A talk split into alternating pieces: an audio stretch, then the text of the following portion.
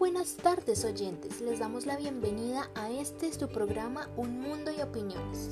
Hoy tenemos como siempre a nuestro panel de casa desde Barranquilla, Stephanie Arias y desde Costa Rica a Jocelyn Cruz, quienes nos colaborarán en nuestro segmento Actualízate con el pasado donde trataremos temas relacionados con la novela Del amor y otros demonios de este gran escritor colombiano Gabriel García Márquez. Adicional a ello, contaremos con tres temas de relevancia en base a la novela y la presencia de un experto en teología y leyes para alimentar nuestro diálogo. Bueno, iniciemos por quién es Gabriel García Márquez. Pues bien, este gran escritor nació en Aracataca, Magdalena, el día 6 de marzo de 1927 y murió el 17 de abril del 2014 en la Ciudad de México. Como datos curiosos, tenemos que Gabriel se caracterizó por ser un gran escritor y periodista colombiano. Estudió en la Universidad Nacional de Colombia y ha sido reconocido por escribir novelas y cuentos. Sepamos también que fue un renovador de la literatura en español y una figura del realismo mágico. Su importancia como narrador se reconoció a nivel mundial en el año 1982 cuando recibió el Premio Nobel de Literatura. Recordemos también que su obra más conocida es Cien años de soledad. Bien, conociendo un poco acerca de la biografía de este gran escritor, daré la palabra a nuestras panelistas como es de costumbre. Adelante chicas. Bueno, muy buenas tardes a todos los seguidores de este programa tan especial, Un Mundo de Opiniones. Es un placer poder acompañarlos en este segmento Actualízate con el pasado. Así es, nos complace poder ser partícipes de este programa donde podemos compartir experiencias y testimonios, pero sobre todo la alegría de este encuentro.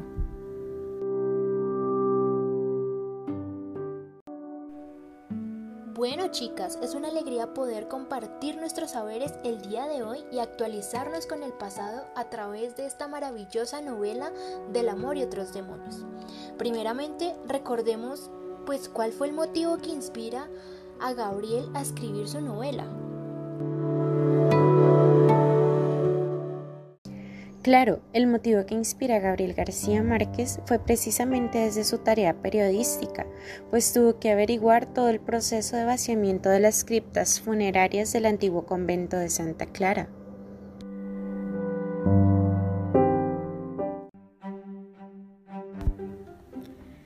Sí, exacto, y fue ahí donde se descubrió que el convento iba a ser demolido para poder construir un hotel de cinco estrellas.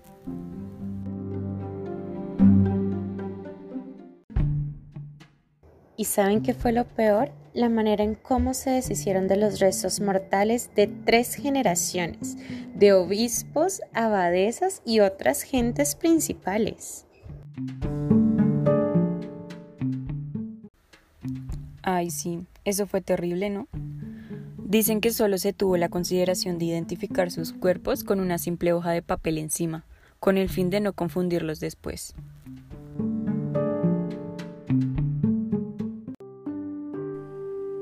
Bueno chicas, es verdad que lo que inspiró a Gabriel fue este acontecimiento que nos cuentan ustedes, pero creería yo que el principal pues fue ese hallazgo del cadáver de una niña llamada Sierva María de todos los ángeles, claro, sin apellido, que como él la describía tenía una cabellera viva, de un color cobre intenso y que además de eso medía 22 metros y 11 centímetros.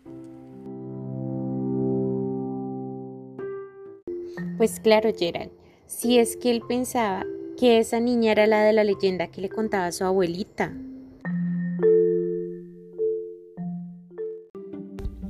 Sí, la marquesita de 12 años que tenía una cabellera que le arrastraba como una cola de novia y que había muerto del mal de rabia por el mordisco de un perro. Esa que es venerada en los pueblos del Caribe por sus milagros.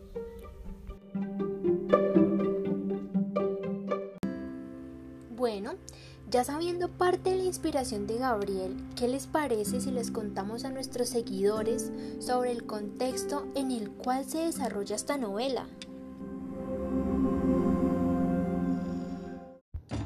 Claro, chicas, me parece genial la idea. Primeramente recordemos que la trama se lleva a cabo en Cartagena de Indias y según Gabriel el espacio en aquel momento de la ciudad colonial estaba un tanto decadente y en ruinas.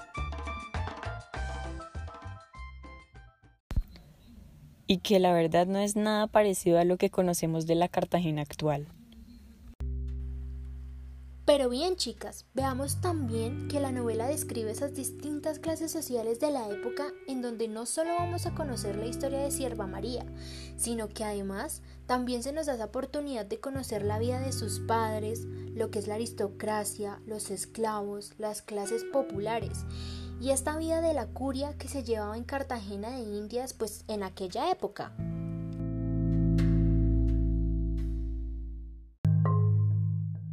Ya que tocas estos temas de las distintas clases sociales, se me viene a la mente al marqués, no sé si lo recuerdan. Gabriel nos lo presenta como un hombre un tanto infeliz, solitario, que no daba señales de nada. Creció con signos de retraso mental, fue analfabeto hasta la edad de merecer y no quería absolutamente a nadie. ¿Y qué me dicen de la relación que él tenía con la dulce Olivia, la reclusa del manicomio de la Divina Pastora, la cual inspiró al marqués a aprender a leer y a escribir para poder comunicarse?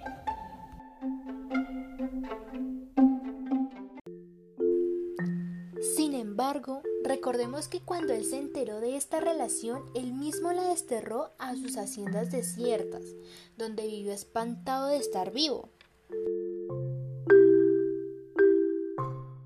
Chicas, claro, y en relación con esto que, que Gerald nos, nos trae a colación, saben que pienso también em, como esta mm, vocación mística que obligadamente el marqués tiene que, que aceptar o asumir.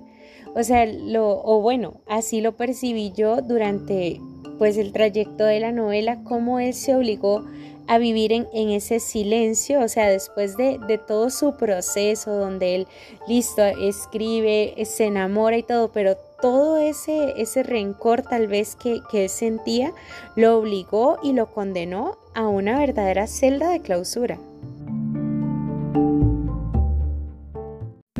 No, y lo más triste de todo es que tuvo que renunciar a su amor por los designios de su padre y se casó con doña Olaya de Mendoza, la heredera de un grande de España.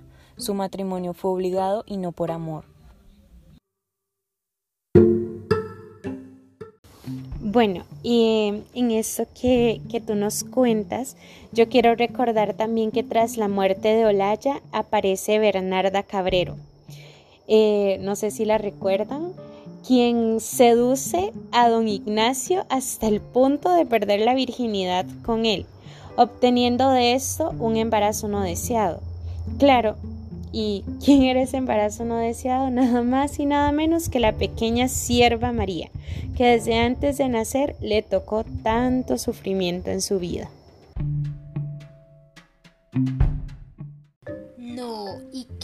Dicen ustedes de la relación de Bernarda y Judas Iscariote?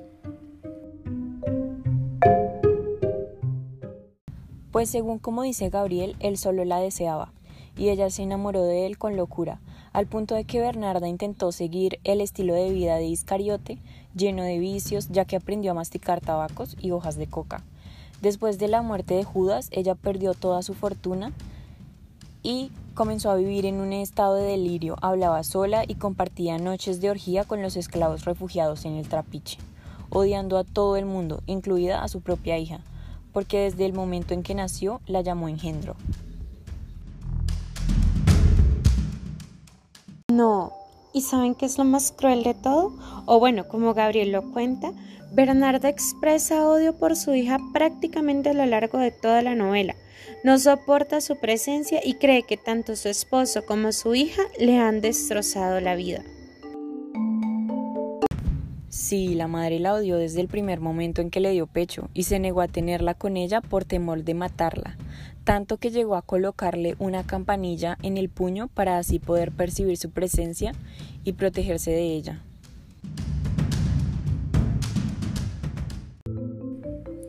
Jamás olvidar que Sierva María también es despreciada por su padre. O sea, hasta sus cumpleaños olvida. Claro que su percepción cambia cuando Sierva María es mordida por el perro, ¿lo recuerdan?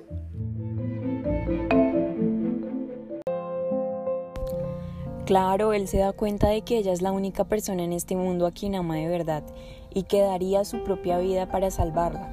La recoge del patio de los esclavos, la lleva de nuevo a su casa e intenta comunicarse con ella, educarla y borrar todas aquellas malas costumbres que ha adquirido de los esclavos, para así transformarla en una aristócrata criolla.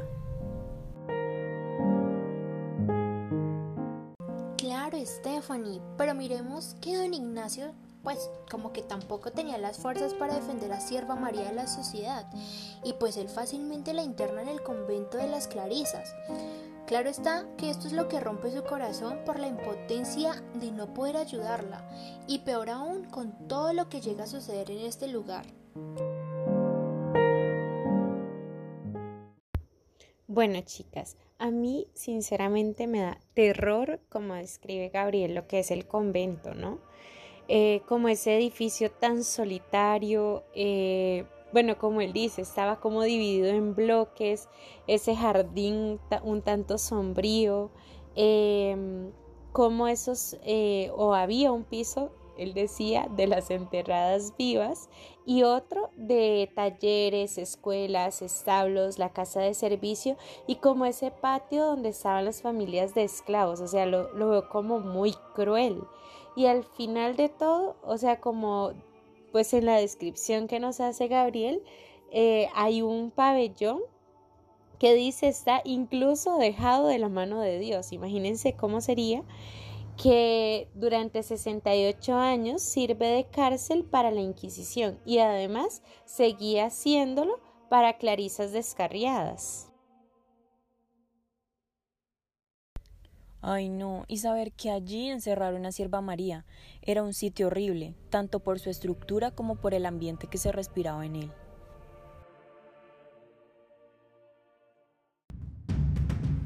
Y todo esto hace evidente el por qué el comportamiento de Sierva María. O sea, solo imaginemos el aroma que ella respiraba atada a una cama de piedra, sin colchón, en la celda grande, fría. Claro, todos creían que la niña estaba poseída y allí es donde su comportamiento se convierte en salvaje y feroz.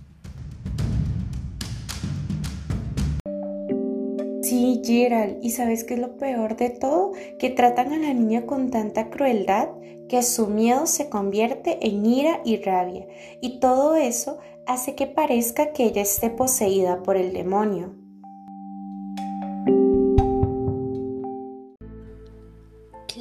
Y podemos evidenciar, pues no sé ustedes qué piensen, como los abusos de la religión y el poder y la sociedad.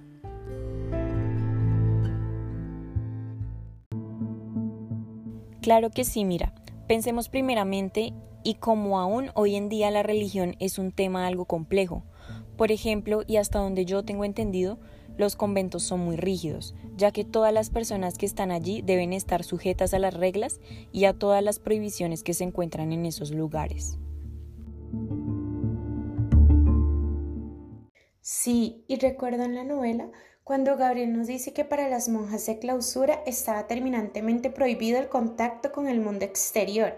Ellas vivían aisladas de todo, después de hacer sus votos de pobreza, silencio y castidad. Muy extraño, ¿no? Pero poco a poco podemos ver que esa disciplina de la Iglesia Católica a la que parece que están sometidas solo existe a los ojos de la sociedad. ¿No creen ustedes?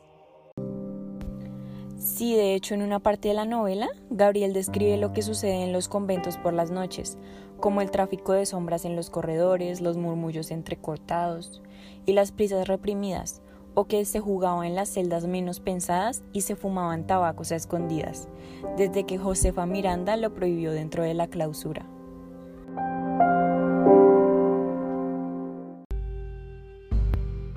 No, y recuerdan que las monjas más rígidas escapaban de la clausura para hablar con Sierva María y pedirles que le sirvieran de estafeta con el diablo para pedirle favores imposibles. Claro, y está también el convento, ¿no? Que representaba la Iglesia Católica pues a los ojos de la sociedad y en ella pues prevalecía el caos, la anarquía y el pecado en la oscuridad de la noche y ver cómo hay tanto rencor, envidia y mentira, cómo todo esto pues se guardaba en este lugar.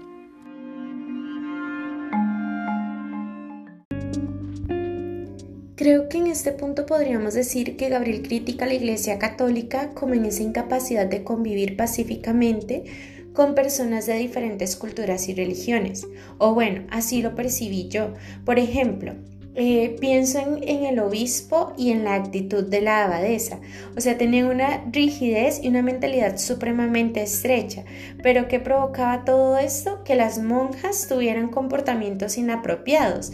Creo que ante esto se revela también esa superficialidad de los representantes de la Iglesia Católica, así como el mal uso del poder que obra en sus manos.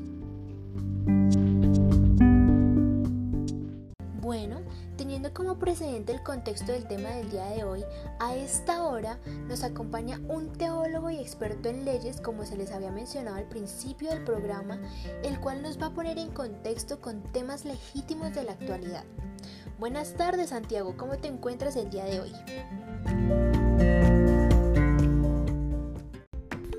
Sí, buenas tardes Geraldine, a tus compañeras, a tu panel y a todos los oyentes que se conectan a esta hora con este podcast.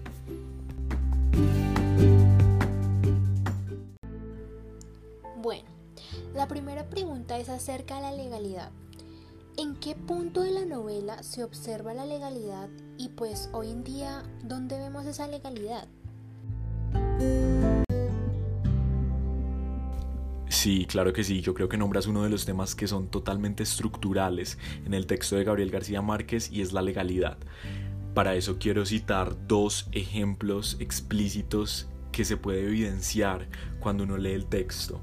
El primero, pues evidentemente cuando la novela empieza con el altercado en sí de una joven de 12 años y un suceso es trascendental, cambia su vida totalmente, es la mordida de un perro y la niña enferma y le dan fiebres. A raíz de esas fiebres, la familia empieza a sospechar que ella es poseída por un demonio.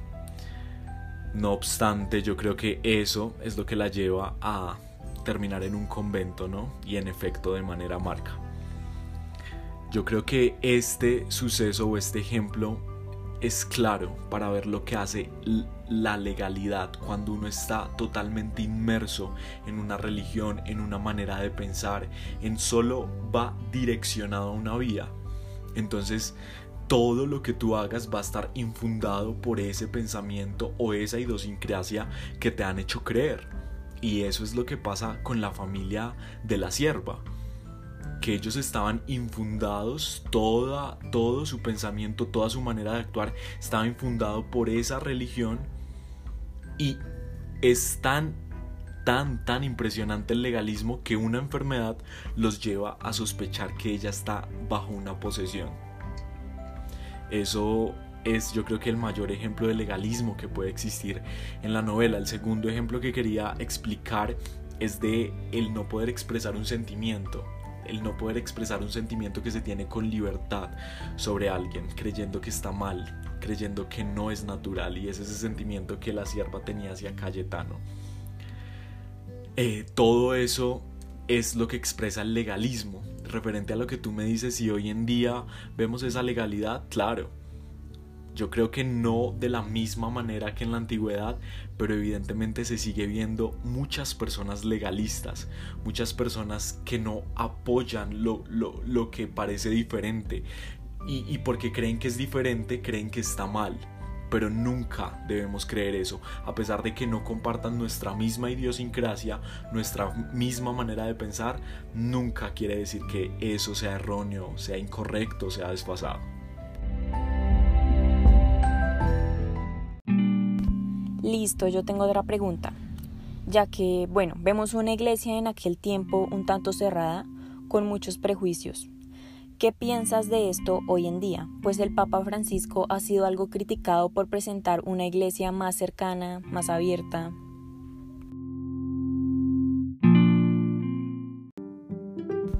Bueno, Stephanie, nombras algo seguido eh, a lo que hablábamos sobre la legalidad y es la, formación actual que tiene eh, el clero, la iglesia como tal.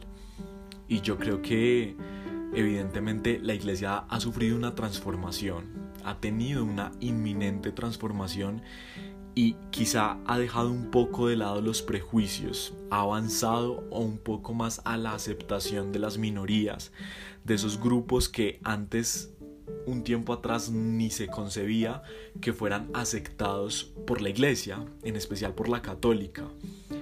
Pero la iglesia yo creo que le hace falta ser un poco más abierta, presentar una, iglesia más cercana, más abierta a una sociedad que necesita, ¿no? Y yo creo que eso, en base a ello, cuando hablo de ser abierta, quiero decir garantizar el acceso a las minorías en su totalidad.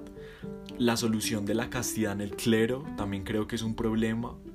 Respetar la pluralidad de las diversas religiones y separar totalmente la iglesia de, de concepciones políticas.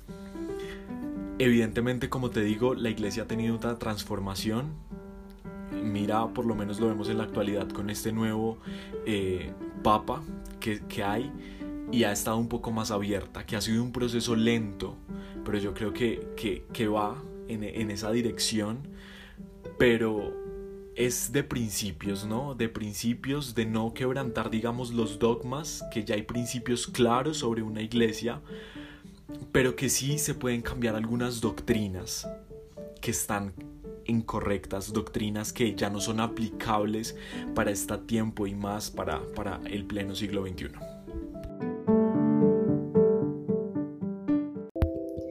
Bueno, Santiago, frente a la realidad que se nos presenta en la novela de Gabriel, vemos matrimonios forzados, tema que seguimos viviendo hoy en pleno siglo XXI. ¿Qué opinas sobre los matrimonios forzados en menores de edad?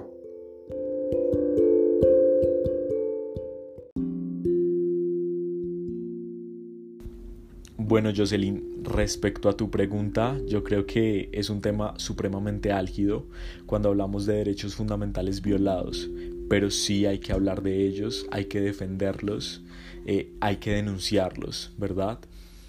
Evidentemente, seguimos desafortunadamente viendo en pleno siglo XXI matrimonios forzados en menores de edad eh, y yo creo que eso violenta muchísimas de las cosas.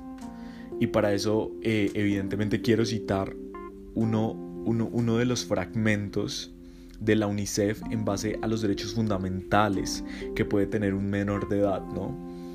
Eh, la UNICEF nos dice que el niño debe gozar de una protección especial, y cuando digo una protección especial es que todos los medios de la ley o el imperio de la ley debe estar a favor de los vulnerables, en este caso evidentemente de los niños. Cuando el imperio de la ley o la ley en sí dicta jurisprudencia sobre ello, quiere decir que el niño se va a poder desarrollar de manera moral, de manera física, de manera mental y espiritual. Y eso va a tener un resultado saludable pero siempre bajo las premisas de la libertad y la dignidad. Yo creo que al promulgar esto en sí, este tipo de leyes da una consideración fundamental que se atiende el interés superior encima de todos los intereses de los niños. Es desafortunadamente triste que en pleno siglo XXI se sigan viendo matrimonios forzados en, menores de edad. Y yo creo que hemos ido avanzando, siendo optimista, en, en, este tema de materia infantil y más en los derechos violados. Un derecho tan axial como es el de la libertad, el de la vida digna. Se viola a los niños que son obligados a contraer nupcias con personas muchísimo mayores que ellos o hasta indeseables para ellos. Yo creo que eh, es un llamado, porque esto ya yo creo que no es un tema culturizable, sino es un tema que debemos prestar atención, que debemos aterrizar para todas las sociedades del mundo.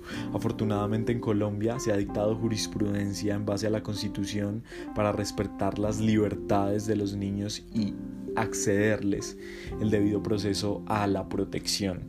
Entonces, es, es algo que debemos notar para diversas sociedades, pero bueno, en buena hora eh, en Colombia ya está dictaminado.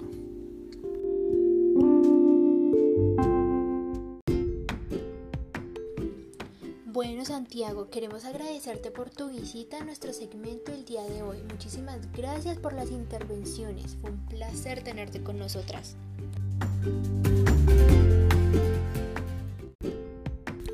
No, nada.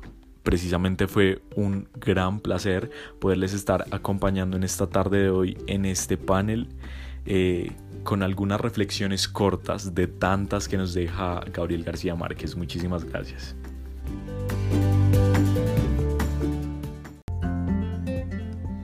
Bueno chicas, me informan que se nos ha terminado el tiempo.